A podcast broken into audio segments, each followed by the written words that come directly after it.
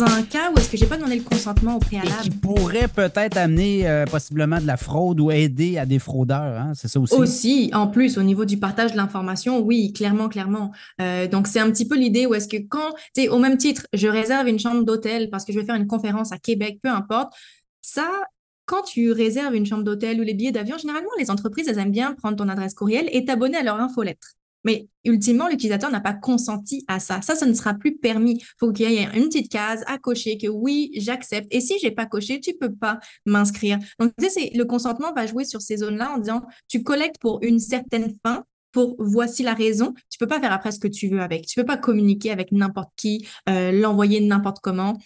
Ça, ça va être balisé plus plus. Mais ça, c'est au Québec. Donc, si jamais je vais sur un site euh, américain, ou d'une autre juridiction. Je comprends que pour le Québec, ça s'applique, mais ces entreprises-là ne sont pas situées au Québec. Euh, ça va être difficile de, trouver euh, une espèce de consensus universel.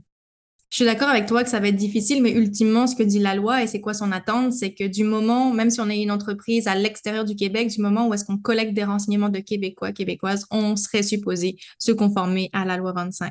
Et euh, tu ça va être la guerre à savoir est-ce que les gens vont le faire pour vrai, qu'est-ce qu'il y en est, mais ça va être à nous de faire une espèce de gestion de risque à l'interne en sachant est-ce que je veux continuer de travailler avec ce fournisseur-là, sachant qu'ils sont contre-fiches de la loi 25. Donc, ça va être à nous de gérer notre risque via ce qu'on appelle justement dans la loi les évaluations de facteurs relatifs à la vie privée et ainsi de suite. Mais c'est à nous de se poser des questions, effectivement.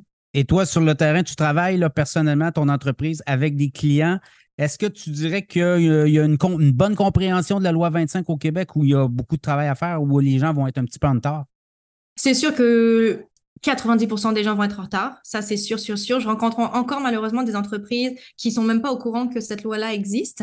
Donc, je pense que ça va prendre du temps avant que les communications se fassent. Donc, c'est sûr que les gens vont pas être prêts. Moi, je dis aux personnes, stressez pas, trop avec la date du 22 septembre 2023.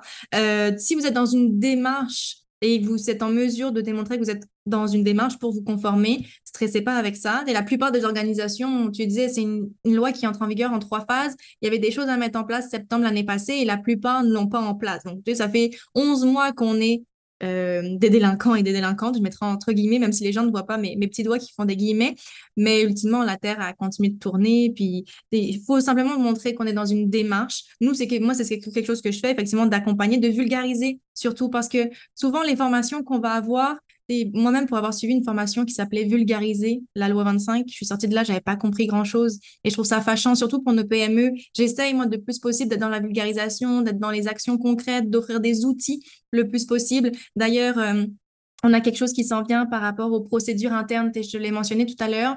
Je trouve que ça fait pas de sens d'inviter les organisations à travailler chacun de leur côté sur une chose qui peut être créée et partagée ensuite. Donc voilà, spoiler euh, alerte, mais on a un lancement qui est prévu euh, le 28 août pour offrir publiquement, gratuitement des procédures internes à mettre en place. Par, ben, on apprend à se connaître. Toi et moi, on se connaît depuis un, un petit moment, mais tu sais que je suis beaucoup dans le je veux que les gens ils continuent de travailler sur leur zone de génie et qu'ils n'aillent pas dévier dans des thématiques qui ne sont pas les leurs. Euh, donc voilà, c'est un petit peu, un petit peu l'idée et ce qui s'en vient. Écoute, euh, beaucoup d'hameçonnage par les réseaux sociaux. LinkedIn, on reçoit beaucoup de, demandes d'amitié de, la Chine, par exemple. On ne connaît pas nécessairement euh, personnellement des Chinois. Là, et souvent, ces entreprises-là n'existent pas. Donc, il y a deux niveaux là-dedans. Il y a peut-être vouloir améliorer son réseau euh, en dehors du territoire chinois, je comprends. Mais l'autre chose, est-ce que ces, ces, connaissances-là euh, peuvent nuire éventuellement, peuvent euh, venir collecter de l'information? Ben, c'est sûr que du moment où est-ce qu'on accepte quelqu'un dans notre réseau LinkedIn ou peu importe le réseau social, oui, on donne accès à tous nos contacts, on donne accès à toutes nos publications, donc il y a un risque par rapport à ça. Pour ce qui concerne les attaques spécifiquement, on en voit beaucoup euh, des personnes justement issues euh, de la Chine ou d'autres pays qui vont envoyer des demandes de connexion, des gens qu'on ne connaît pas nécessairement. Et en fait, cette personne est sûrement une personne fictive, by the way, mais cherche à se bâtir une notoriété, une crédibilité sur les réseaux sociaux en envoyant un maximum de demandes de connexion.